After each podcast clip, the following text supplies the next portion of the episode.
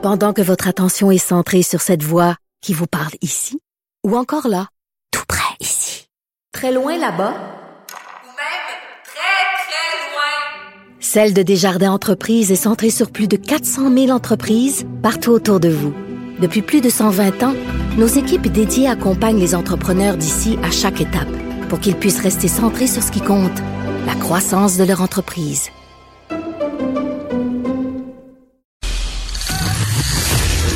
Les effronter. Avec Geneviève Peterson.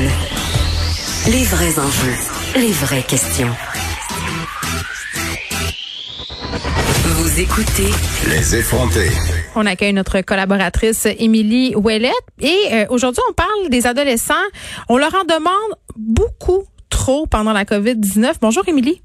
Salut, comment ça va? Ben écoute, ça va bien, je pense, euh, comme la majorité des Québécois aujourd'hui, parce que chaque jour est différent. Mais là, je pense que au dernier point de presse, on a eu des bonnes nouvelles, et notamment pour nos adolescents, parce que l'aspect social est de plus en plus difficile pour tout le monde, pour eux en particulier. Je sais pas si tu t'en rappelles, mais moi, à cet âge-là, j'en avais qu'un mot en bouche, et c'était amitié. Donc Oui, vraiment c'est top. C'est que ça. Donc je pense que là pour eux ça va être vraiment euh, un soulagement incroyable que de savoir qu'ils peuvent se réunir euh, du moins à 10 personnes, trois familles. Je sais pas comment on va goûter. Là ça va être de la négociation pour nous là, mais quand même j'ai l'impression que on va passer un moins pire été que je pensais. Ben euh, absolument, j'avais dit, mais en tout cas, moi, en même temps que j'étais contente, en même temps, moi, on est six dans ma famille. fait que Oups, ouais. on pourra pas être trois familles, je pense. Mais en tout cas, mais euh, non, non, absolument, je pense que ça c'est une bonne nouvelle. Puis euh, oui, je voulais parler des adolescents justement parce que la semaine passée, je sais pas si t'as t'as t'as- t'as oui dire ou t'as entendu dire. euh, notre- J'entends tout, je sais tout. Ben voilà, c'est ce que j'allais dire, Monsieur Legault, notre cher Premier ministre, qui a clairement dit qu'il ne trouvait, qu'il trouvait en fait que les adolescents n'étaient pas dociles. Et puis ça, ça m'a fait un peu tilter. Mais Geneviève, Geneviève Guilbeault, elle a dit que les Québécois étaient dociles, donc c'est pas c'est pas c'est pas conséquent. Je comprends pas les voilà. adolescents, c'est-tu des Québécois? C'est pas des Québécois? C'est des Québécois? Ah, Voilà, pars-moi pas là-dessus. Ben, je te Euh, parle, vas-y. Ben non, mais pour vrai, je trouve en- spécifiquement, je trouve que les adolescents dans cette pandémie, dans cette crise spécifiquement, en tout cas au Québec, là, je m'attendrai pas sur l'international, là, visiblement, parce que je, je suis pas assez euh, outillée pour ça, mais je trouve que c'est la tranche d'âge qu'on oublie complètement. Euh, Mais vraiment. Pas des adolescents du tout. Puis là, c'était comme pour moi assulte- euh, euh, ajouter l'insulte là, tu sais, euh, vendredi en disant ils sont pas dociles, ils sont pas dociles, comme si je me disais, je sais pas si vous avez remarqué, mais il y a beaucoup d'adolescents. Sais, on parle des commis dans les épiceries, on parle dans. Oui, dans- c'est eux qui sont là, au front. eux qui sont là, ils sont puis en plus qui sont là maintenant, ils se font tu sais pour vrai là moi j'ai j'ai plein d'amis qui ont qui ont des adolescents puis il y a un papa qui me racontait que sa fille ça faisait six mois qu'elle travaillait à l'épicerie du coin puis là elle est rendue à devoir gérer les crises des, des personnes qui appellent et où ma commande puis que là, tu sais comme c'est une charge énorme, ils sont là, ils ont l'expérience qu'ils ont parce qu'ils sont adolescents. Tu sais c'est c'est moi Puis je sais là- pas, là, on va revenir à la base de l'adolescence, Émilie, si ça dérange pas. Oui. Et cette base-là, c'est quand même pas d'être docile. L'adolescence, c'est ça, c'est se distancier des adultes, c'est prendre position dans le monde, c'est se définir comme sujet, c'est devenir quelqu'un. Donc évidemment, les- la consigne globale, c'est celle-là que tu pas envie de suivre. Donc, c'est clair que les adolescents ne sont pas dociles. Puis, vraiment, je trouvais la chronique euh, de mon collègue Jonathan Trudeau très, très intéressante ce matin à cet effet parce qu'il disait, tu sais, les adolescents sont les grands mis de côté dans cette pandémie. Euh, on parle beaucoup de décrochage scolaire, mais il a amené un point que je trouvais excessivement intéressant, Émilie, euh, le décrochage global, tu sais, le désintérêt complet. Ben absolument. Puis moi, je dirais que j'ai la chance d'être en contact avec eux ces derniers jours à cause de, de, de mon livre. Puis c'est pas de ça que je veux parler, mais Arrête de plugger ton livre. les plugger temps, non, mais parce qu'ils m'envoient, c'est parce que je reçois des commentaires par centaines. Là. Tu sais, Mani, tu dis, c'est pas juste un ado qui, qui capote tout seul dans son coin. Là. Il y a plusieurs. il euh, puis premièrement, écoute les témoignages. qu'il y a. Combien il y en a qui doivent s'occuper de leurs petits frères et leurs petites sœurs en ce moment? Ça, c'est une réalité. Mais ma fille, ma fille, c'est ça qu'elle fait. C'est elle qui m'a écrit, Geneviève. Non, non. Ah, OK, ouais. Non, mais pour vrai, oui, mais tu sais, j'en ai qui m'ont confié leurs parents, là. Mettons, il y a une mère infirmière à travail de nuit qui s'occupe le reste du temps, puis qui travaille 20 heures ou 15 heures semaine dans une épicerie. Puis là, en plus, on leur dit, oui, l'école est obligatoire. Ouais, non, là, l'école l'est plus. Ouais, non, mais là, il n'y aura pas d'école jusqu'en septembre. Puis c'est, fait il y a une grande différence entre les écoles privées et les écoles publiques. Les Ah, ados- pour vrai? OK. Je l'apprends pas quand même. Pourtant, notre Mais- système public, c'est un très bon système équivalent. Tout le monde a eu son iPad.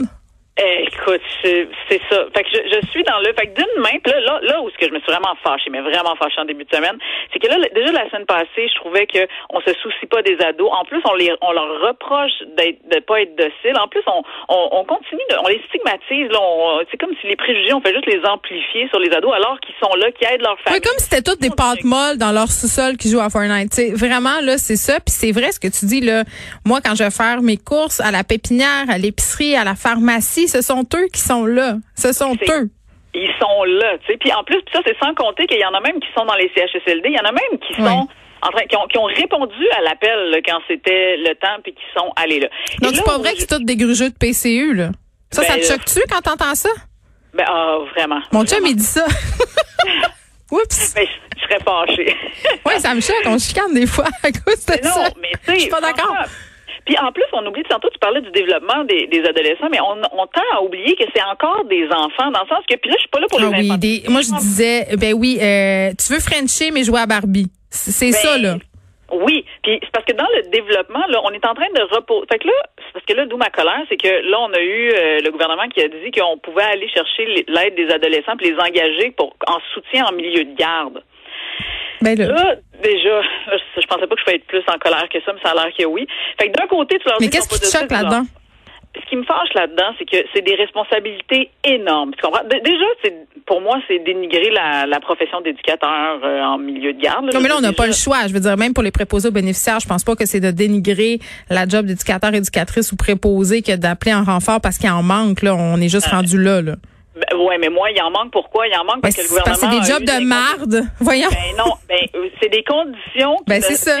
Ben c'est ça, mais moi dans ce temps-là, je vais dénoncer l'incompétence du gouvernement. Je moi je me dis mais t'es où? Puis en plus pour le milieu de garde là, avant la avant la Covid en mois de mars là, ils refusaient de retourner à la table de négociation pour augmenter le salaire ou augmenter les avoir des meilleures conditions de travail. Mais ils n'ont pas le choix, mais c'est des augmentations temporaires qu'on souhaite voir se prolonger, bien évidemment. Ben oui, mais tu sais, c'est parce que c'est comme patcher un trou par un autre. C'est-à-dire que tu vas aller chercher des ados en renfort pour faire un travail en milieu de garde alors que tu as des, éduca- des éducatrices qui ont lâché parce que les conditions n'étaient pas adéquates. Fait que Ma mère, ma mère disait euh, mettre un plaster sur une hémorragie. Ben c'est ça, fait que c'est pour ça que moi, fait que puis là, puis là c'est ça, fait que là t'as besoin d'eux tout d'un coup, fait que pour moi j'ai un problème, puis de, de un, puis de deux, ils vont être là à l'accueil des enfants, c'est énorme comme responsabilité de Mm. de juste être capable. tu sais, Je sais pas si t'as regardé l'entrevue de Dr Liu il y a quelques semaines, à, tout le monde en parle, euh, celle qui est spécialisée Ouais. dans les pandémies, tout ça, puis elle disait, tu sais nous en pandémie, en crise, on avait des gens que leur job c'était de nous spotter, tu sais, de spotter que quand on se déshabille, quand on se désinfecte, tu sais, qu'on n'oublie pas un bout, qu'on se touche Oui, pas. là, là. que- Mais oui. Ça arrivera pas en garderie. Ben, c'est ça. Puis là, tu te dis. Et dans quel état ils vont revenir, ces enfants-là, qui vont avoir été servir, là, j'utilise volontairement un vocabulaire militaire, euh, quand ils vont venir Ouais. à l'école? Dans quel Ben, état ils vont être? Qu'est-ce qu'ils vont avoir vu? Ceux-là qui ont, qui ont été en. CHSLD? Tu sais, je sais pas, là. C'est- exactement. On en lit partout des témoignages de gens qui n'arrivent pas à gérer ça émotivement. Puis là, on demande à des adolescents qui, pour que leur développement se continue encore, de dire non, non, mais tu vas être résilient, puis tu vas accepter ça, puis tu vas avoir cette responsabilité-là. Je suis en aucunement d'accord. Mais on parle d'une génération complète qui est possiblement hypothéquée, comme un, les séquelles d'une guerre, entre guillemets, là. Ben, je pense que oui, puis je pense qu'il faudrait qu'on y voit maintenant de dire justement, le probablement qu'en fin de semaine, avec les rassemblements possibles de 10 personnes, ça va aider à leur soutien moral, mais je pense qu'on devrait se pencher à qu'est-ce qu'on va faire pour l'école, qu'est-ce qu'on va faire pour leur, leur social, qu'est-ce qu'on, puis arrêter de taper dessus, ce serait déjà un peu la base, selon moi. Ben oui, puis c'est bon. Puis j'avoue, comme mère d'ado, là, parfois c'est assez facile de taper sur eux, hein, parce qu'ils sont quand même, il reste des adolescents dans dans cette crise-là. Hein. Tu leur demandes d'être résilients, tu leur demandes de t'aider, tu leur demandes toutes sortes d'affaires, euh, mais ils continuent à tester les limites, ils continuent peut-être parfois à mentir, ils font des petits mensonges, mais quand même ces petits mensonges-là peuvent avoir des répercussions qui sont énormes. Donc vraiment, ça rajoute euh, au défi d'être parent en ce moment, parent Oui, part en temps de pandémie. Tu sais, mettons ton enfant sauve par la fenêtre pour aller donner un petit bec à son chum, c'est plus juste Ouais. t'as désobéi, là, il peut avoir des conséquences euh, assez graves.